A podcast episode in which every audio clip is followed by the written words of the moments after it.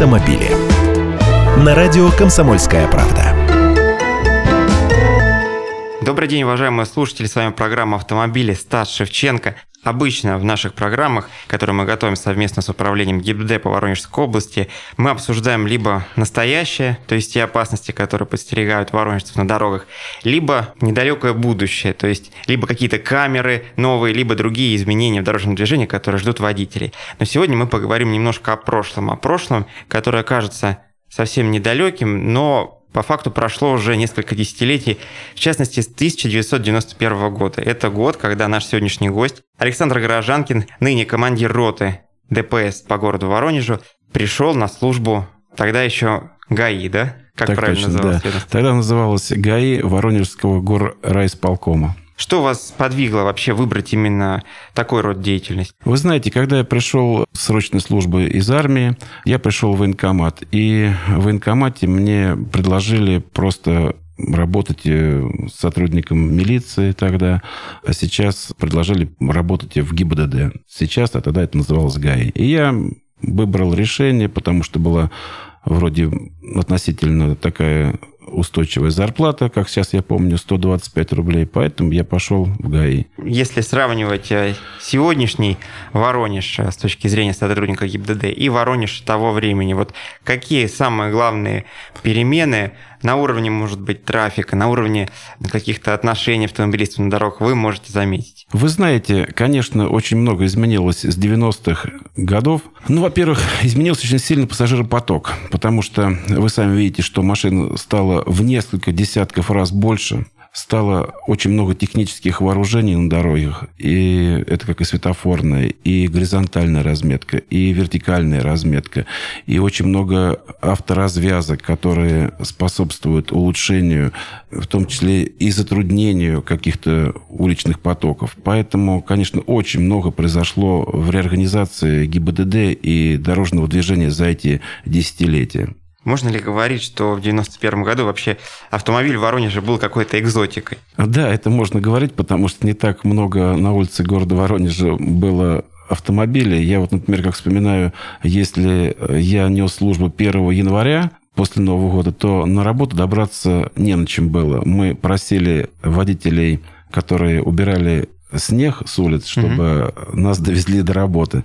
Очень было мало машин, и 1 января, допустим, где-то приблизительно к двум-трем часам появлялись там первые такси. Вот типичный нарушитель 30 лет назад и сейчас – кто нарушал тогда, кто нарушает в сегодняшние дни? Ну, типичный нарушитель 30 лет назад, это в основном, конечно же, молодежь, но тогда, 30 лет назад, молодежью, как 30-летнего водителя не назовешь, потому что не каждый мог позволить себе купить и приобрести автомобиль. Я сам себе первый автомобиль приобрел ВАЗ-2106 ближе к 30 годам, поэтому как бы сейчас это возможности 18-летних и 20-летних мальчишек и девчонок есть возможность, а тогда такой возможности не было. Тогда мог себе позволить либо какой-то состоятельный человек, который в жизни, то есть заработал эти денежки и мог приобрести, либо по каким-то другим привилегиям мог приобрести себе этот автомобиль. Поэтому портрет типичного нарушителя 30 лет назад – это совершенно взрослые, солидные люди, скажем так. Угу, но сегодня все-таки Сегодня все-таки, конечно же, это молодежь, которая хочет показать силу своего коня, свое мастерство вождения. Ну и, как скажем, люди э, вот э, у нас не то, что, как бы сказать, э, они на дорогах хамничают или как-то ведут себя бестактно, но хотят, наверное, все-таки показать прыть своего коня и мастерство вождения там в драйве, скажем так. Ну, раз заговорили про какие-то привилегированные автомобили, вот тогда, в начале 90-х, какие машины заставляли оборачиваться людей? То есть какие машины были в Воронеже, которые удивляли воронежцев? Что это за модель? Ну, это появлялись первые модели, то есть ВАЗ-21 там 07, а, потом 29-я «Волга» появлялась на дорогах, а, появлялись э, модернизированные э, УВАЗики, Потом появлялись первые Нивы. Ну, то есть весь э, отечественный автопром вызывал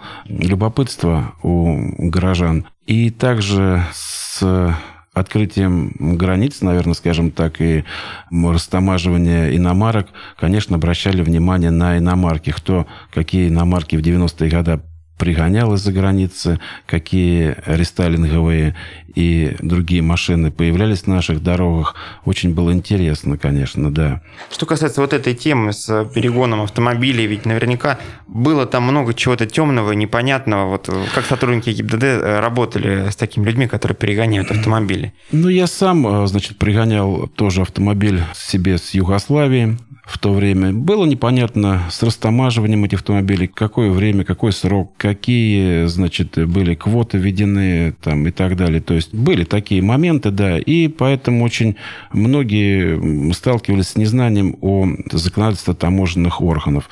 Поэтому практически очень долгое время все ездили либо без номеров, либо с транзитными номерами, либо не могли их каким-то образом растаможить и поставить на учет. Но потом это все было разъяснено в средствах массовых информации, приняты были соответствующие законы по таможне, и все это как бы устаканилось и ставило на свое место. То есть это все стало обыденным таким своим, своим чередом, обыденным ну и все-таки, если к вашему опыту непосредственно на дорогах обратиться, вот э, представим ситуацию, что вы дежурите на дороге, и в этот момент появляется, например, какой-то подозрительный автомобиль без номеров, который движется своим ходом откуда-нибудь из Польши. Да? Вот расскажите какую-нибудь из таких историй, когда все-таки вы столкнулись действительно с нарушением, когда что-то было не так вот с этим автомобилем, который приехал из-за границы. Ну, вы знаете, обычно э, такие машины были не очень такой большой прям редкостью, потому что 90-е годы все гоняли эти машины сюда, на территорию Российской Федерации. И, в принципе, такого прям вот э, случая я вам не расскажу, но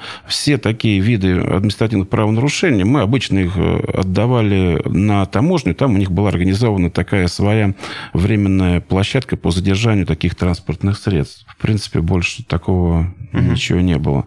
И там уже дальше разбирались таможенные органы. Хорошо, расскажите какой-нибудь случай из, э, опять же, вашей службы, когда вас действительно удивил нарушитель, когда водитель или транспортное средство показались, ну, очень необычными? Ну, скажем так, вот был такой случай, когда я э, нес службу на посту ГИБДД при выезде из города Воронеж, это в сторону Ростова. И тогда было нарушение миграционного законодательства. Вы знаете, у нас был очень сильно развит черночный бизнес. Вот. И вьетнамцы перевозили с Москвы в разные регионы страны, а тем более у нас южное направление, свои товары в рейсовых, э, скажем так, вот не рейсовые, а автобусы и карусы тогда были. Они перевозили в этих икарусах, нанимали эти автобусы, перевозили в них свой товар. И был остановлен один водитель на посту ГАИ. И ему было, значит, предложено, скажем так, показать, где находятся у него вьетнамцы, потому что они либо прятались за тюки, либо ехали рядом в какой-то легковой машине, сопровождая как бы там, да, да, свой груз, боялись, что, может быть, его уведут, или еще какое-то ограбление может быть, но неважно. И обыскав весь автобус, я не нашел ни одного вьетнамца, меня это просто удивило. И я посмотрел багажные отсеки, которые находились внизу у автобуса для ручной клади. Угу. И открыв эти багажные отсеки внизу, я, я увидел, что там, а, значит, расстелив матрасы, это зимой было, вот, там у них какая-то газовая печка для согревания, находятся вьетнамцы. Вот, лежат так штабелями. Такой был ну, случай. Это действительно история какая-то, примета времени. У нас сегодня в гостях Александр Горожанкин, командир роты ДПС, отдельного батальона ДПС ГИБДД по Воронежу. И разговор о том, каким был Воронеж с точки зрения сотрудника ГИБДД 30 лет назад, мы продолжим буквально через несколько минут. Оставайтесь с нами. Автомобили.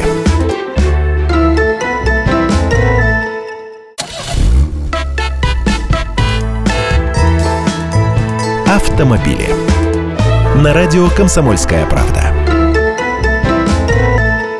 Снова здравствуйте, уважаемые слушатели. Стас Шевченко в студии. Продолжаем разговор с Александром Горожанкиным, командиром роты ДПС по Воронежу, сотрудником ГИБДД, который на службе уже почти 30 лет, да, без одного года. В следующем году будем отмечать э, юбилей вашей службы.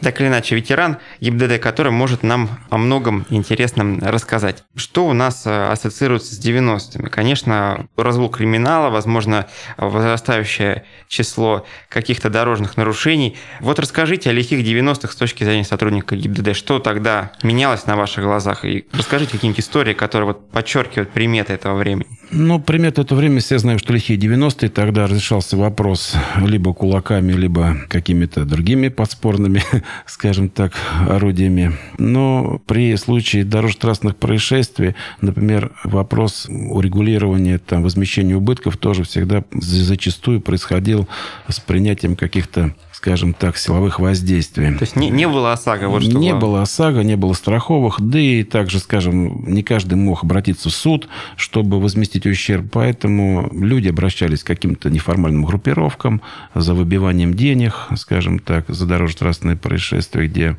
люди пострадали, и причинен был моральный и материальный ущерб. Был у меня такой один раз случай на дороге, это я тогда работал старшим инспектором на территории Ленинского района обратил внимание, что стоит на подъеме Грамши «Москвич».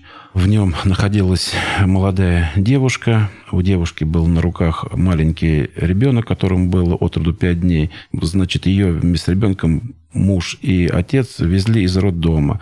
И тогда она мне пояснила, что они попали в дорожно-транспортное происшествие, то есть не пропустили кого-то, к ним подъехали накачанные ребята, забрали папу и ее мужа и повезли в неизвестном направлении, ну, как сказали, что искать деньги за возмещение ущерба. И либо, говорит, мы их вернем тогда, когда они отработают весь материальный ущерб. Я эту девушку, потому что была жара, летом это было, привез к себе домой, где она могла какое-то время находиться, и, связавшись с родственниками в области, ее потом забрали. Ну и потом правоохранительные органы, она обратилась с заявление, нашли их, и тогда был разбор со стороны правоохранительных органов в отношении тех лиц, которые их задерживали.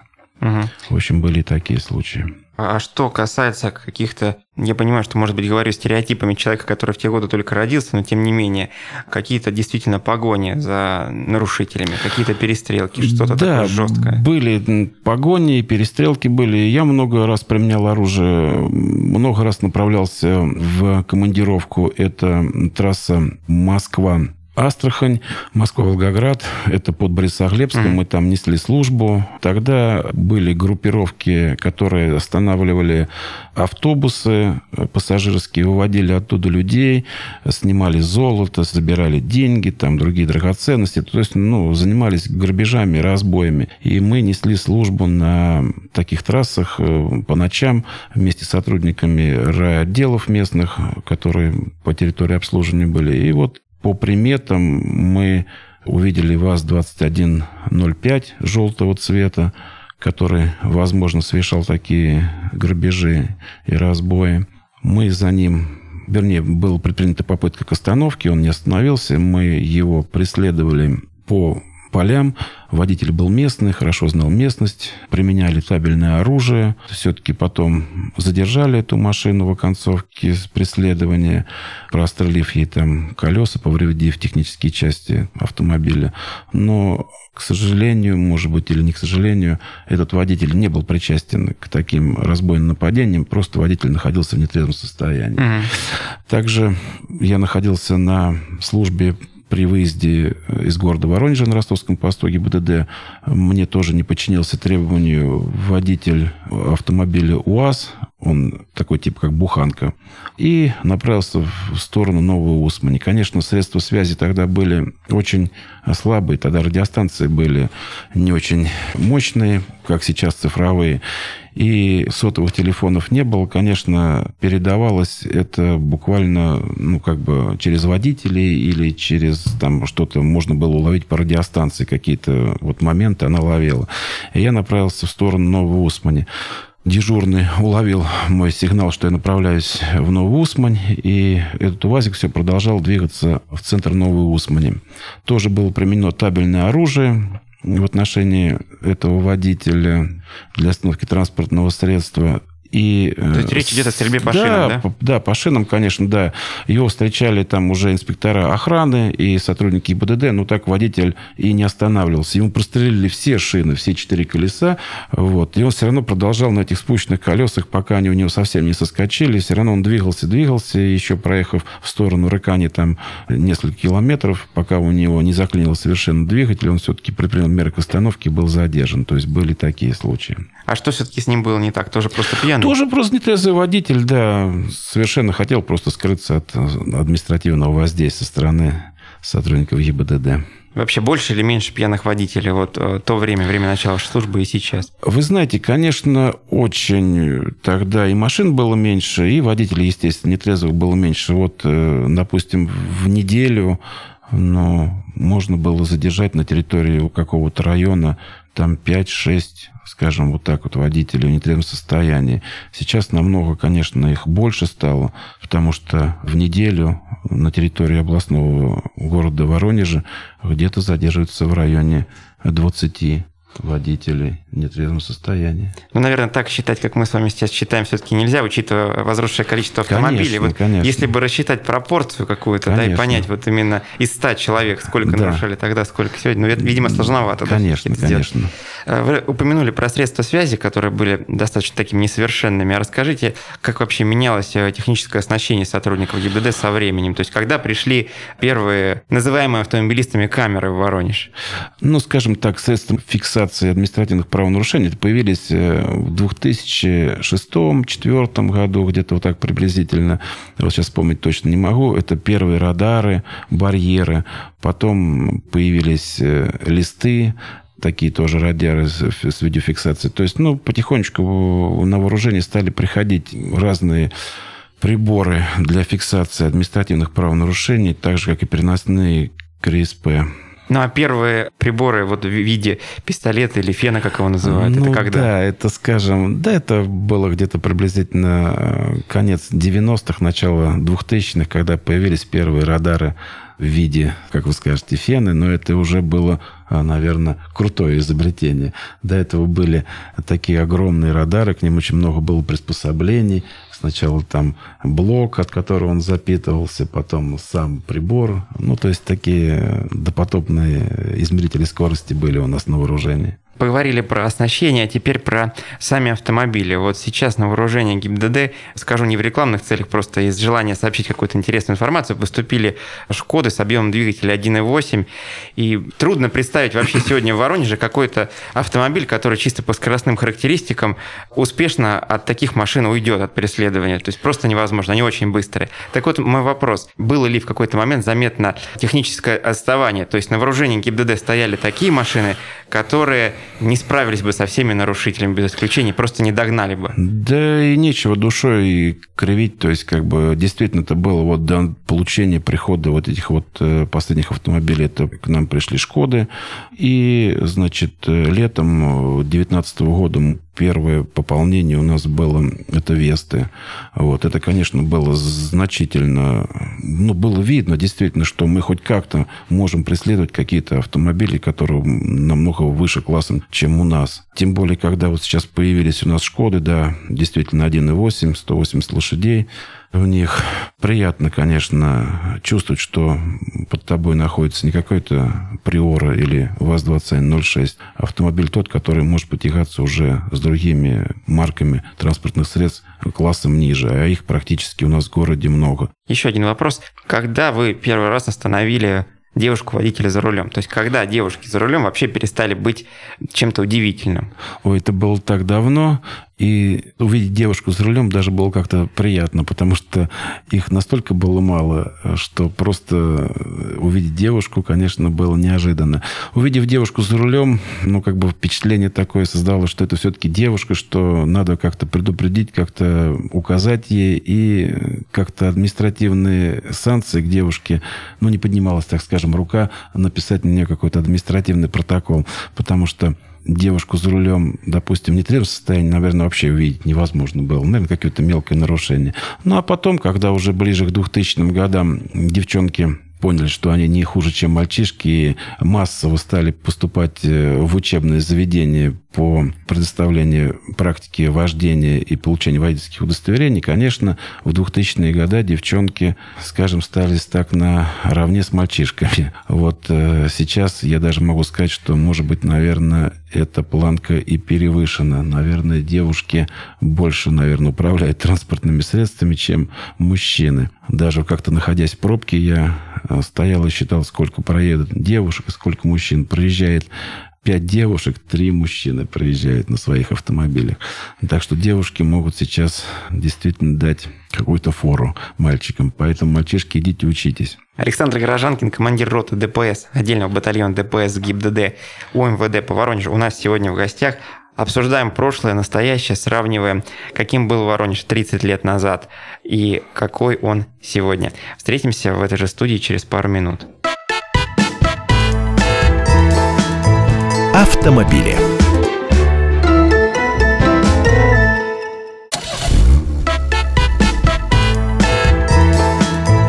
Автомобили. На радио «Комсомольская правда». Снова здравствуйте, уважаемые слушатели. Стас Шевченко в студии. Сегодня у нас в гостях Александр Горожанкин, командир роты ДПС Воронежа. Человек, э, опыт службы ГИБД которого насчитывает уже почти три десятилетия, 29 лет, если быть точным. И сегодня мы сравниваем Воронеж автомобильный и Воронеж дорожный 30-летней давности с Воронежем сегодняшним. Александр, хотелось бы вас спросить про работу в годы обострения в Чеченской Республике. Как вас, как сотрудника ГИБДД, затронули эти конфликты? Ну, тогда затронули эти конфликты всех, наверное, сотрудников э, милиции.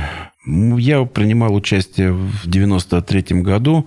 Это чечено-ингушский конфликт. Мы, сотрудники э, города Воронежа, были направлены в Южную Осетию для принятия участия в миротворческих э, событиях, которые происходили тогда там. И я был в сводном отряде сотрудников э, ГИБДД от Воронежской области. Мы тогда находились в служебной командировке и, ну, скажем так, по охране общественного порядка, безопасности дорожного движения. Разные были у нас случаи, конечно, там, вот, и обстрел патрульного транспорта, и обстрел блокпостов. Ну, вот самый, вот. самый жуткий день, расскажите, самый Ну, жуткий день, скажем так, это был не день, а ночь, когда угу. был обстрелян блокпост. Бой продолжался где-то минут 15-20. Конечно, не очень приятное ощущение, но никто так сильно, скажем, не пострадал. Было ранено несколько бойцов срочной службы. А так, в принципе, ничего такого страшного ну, там бо- не произошло. Боевики откуда вели огонь? Боевики вели огонь со стороны Ингушетии. А, вот. то есть издалека как-то Да, ну да, обстреляли, то есть со стороны гор, там обстреляли блокпост, и сейчас не могу сказать, что это сподвигло их и провоцировало, то есть, скажем так. Угу. Хорошо, а здесь, в Воронеже, вот э, в годы обострения, в годы терактов, как шла служба? Да, был э, на территории города Воронежа введен вихрь антитеррор. Все сотрудники милиции находились на рабочих местах вплоть до казарменного несения службы. Мы работали где-то по 20 часов, приходили домой, чтобы переодеться, привести себя в порядок, сменить форменную одежду, привести форму тоже в порядок, средства э, личной гигиены и опять на работу. И скажу вам так, что действительно относились к этому серьезно, с подходом. Не то, что нас заставляли, но мы сами понимали, что если мы не убережем свой город от э, террористических актов, и Российскую Федерацию, скажем, на сеть Российской Федерации это было введено, то, возможно, много пострадает очень сильно людей каждом случае это, помните, и Нордост, и все остальные террористические акты и в Волгограде, и в других местах. Поэтому у нас тоже на остановке Института генетики тоже знаете, что происходило произошел, вернее, террористический акт. Вот, была взорвана мусорка, где пострадали люди, и девушка погибла. Поэтому мы в качестве не то, что прям сотрудников ДПС, а, скажем так, сотрудников патрульно-постовой службы несли службу в своих районах и территориях обслуживания, проверяли на укрепление террористической безопасности. Это организации, дома, школы, детские сады и другие места с массовым пребыванием людей. Хорошо, к другой теме. Сотрудники ГИБДД постоянно находятся на дороге, видят разные происшествия, которые, может быть, напрямую к их юрисдикции не относятся, да, но тем не менее, так или иначе, они в них участвуют. Хочется спросить, какие-то необычные ЧП на дороге, может быть, такой стереотипный случай принятия родов на дороге. Случалось это с вами? Со мной случалось, да. Я был еще, наверное, 22-летним, наверное, так скажем, сопляком, и я нес службу по оформлению дорожно-транспортных происшествий. Мы с моим сотрудником, напарником, он был старше меня, Поехали на трассу в сторону Борового, случилась авария. Приехав туда, была зима, метель, и девушка направлялась в областную больницу для принятия, то есть у нее род. И э, попала в дорожно-транспортное происшествие. Но было сообщено дежурному по городу, что нам необходима скорая помощь, что девушка беременная. И вот она у нас на месте дорожно-транспортного происшествия родила мальчика. Ну, с принятием, конечно, приехали сотрудники сотрудники медицинской помощи, и она родила, вот, скажем так, став участником дорожно-транспортного происшествия. Ну, какие-то первые меры принимали именно вы, получается, да? Ну, естественно, мы девушку сопроводили в наш УАЗик, положили свои куртки, она э, легла на эти куртки, то есть приняла такое полулежащее состояние, и когда воду у нее отошли, тогда уже приехала э, скорая помощь, приняла у нее роды. Вы общались с коллегами, которые несли еще советские традиции службы. Вот какие истории советского времени про своих коллег могли бы вспомнить? Ну, конечно, очень много легенд ходило про то, что действительно сотрудники были неукоризненно смелые, сильные, очень были такие принципиальные, которые могли даже оштрафовать и своего кума, и своего mm-hmm. зятя. То есть никаких там, скажем так, со стороны участника дорожного движения не принималось вознаграждений или что-то еще. Поэтому нас сотрудники тех времен учили э, старой закалки, чтобы мы могли переносить все тяготы лишения службы, скажем так, чтобы мы были ко всему готовы.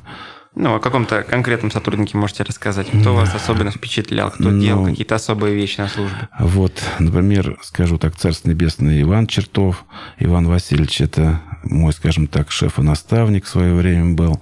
А, всегда чист, всегда выбрит, всегда культурен, скажем так, всегда мог подсказать, всегда мог направить в нужное, скажем так, э, направление по рабочей деятельности и мог всегда подставить плечо и всегда как бы подсказать какой-то случай ситуации. Шарапов Владимир Петрович, это, скажем, мой тоже так наставник, который обучал меня оформлению дорожных происшествий, службы в дежурной части, ну и так далее. Жабцев Александр Васильевич, тоже мой командир специализированного взвода, тоже оказывал и помощь, и содействие, передавал мне свои навыки в несении службы. То есть ребята еще той закалки, которые действительно могли и, наверное, сейчас бы, если бы их пригласили на службу, наверное, тоже смогли бы работать как э, советскому милиционеру, то есть, вы сами понимаете, положено. Отношение к инспекторам ГИБДД 30 лет назад и сейчас. Что изменилось со стороны водителей? Ой, ну вы знаете, конечно, очень сильно изменено. В этом вопросе, конечно, сколько случаев вот сейчас происходит, и, скажем так, можно и выразить, что это какого-то хамского отношения со стороны участников дорожного движения. Тогда такого не было. Тогда госавтоинспектор, инспектор ДПС, обслуживающий свою территорию, его знали в лицо.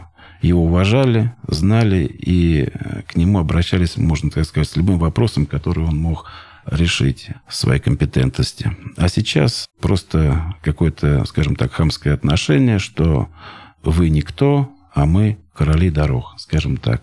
Это в основном молодежь. Хотя случись что-то, допустим, какое-то дорожно-транспортное происшествие или какое-то происшествие, то все бегут и говорят, что товарищ инспектор, товарищ инспектор, помогите, пожалуйста, у нас произошло какое-то чрезвычайное происшествие. Не хотелось бы заканчивать э, нашу беседу на такой печальной ноте. Все-таки, как вы считаете, что из того времени не мешало, может быть, сейчас использовать в службе, да, то есть какой-то опыт, который пригодился бы сейчас? Или же, наоборот, все идет исключительно к лучшему сейчас? Ну, вы знаете, хотелось бы, чтобы взаимодействие с участниками дорожного движения и инспекторами все-таки на каком-то уровне взаимодействия, скажем, уважения, потому что каждый считает, что он прав, и хотелось бы, чтобы поменьше было конфликтных ситуаций. Поверьте, товарищи водители и другие участники дорожного движения, что не отвернется к вам инспектор, всегда вам подаст руку помощи в любой ситуации, но не зачастую мы все равно слышим какие-то упреки в наш адрес. Может быть, что-то зависит не от нас, не от нашей функции. Может быть, зависит это где-то и от каких-то технических возможностей, и перенасыщенности, загруженности дорог. Да масса тут, наверное, всего, что можно привести. К примеру, что можно сказать, что инспектор не работает. Но действительно, по нынешнему несению службы, действительно инспектор очень сильно занят и очень сильно загружен. Вы сами знаете, что произошло большое сокращение в органах внутренних дел, и в том числе коснулось этой госавтоинспекции. И насколько мне известно, что будет еще сокращение госавтоинспекции по Воронежской области. Поэтому давайте друг другу помогать, давайте друг другу прислушиваться, давайте друг друга уважать. Если мы будем уважать друг друга, вы будете уважать нас, мы будем уважать и вас, естественно. Поэтому давайте дружить и оказывать, и протягивать руку помощи друг другу. Я желаю всего самого хорошего всем участникам дорожного движения, как говорят у нас, ни гвоздя, ни жезла, и без аварийного вождения, и никогда не быть никаких ситуациях, которые могли бы вы пострадать или ваш железный конь. Удачи вам на дорогах, всего самого хорошего. До новых встреч. Это был Александр Горожанкин, командир роты ДПС по Воронежу. С вами был Станислав Шевченко. До свидания. Автомобили.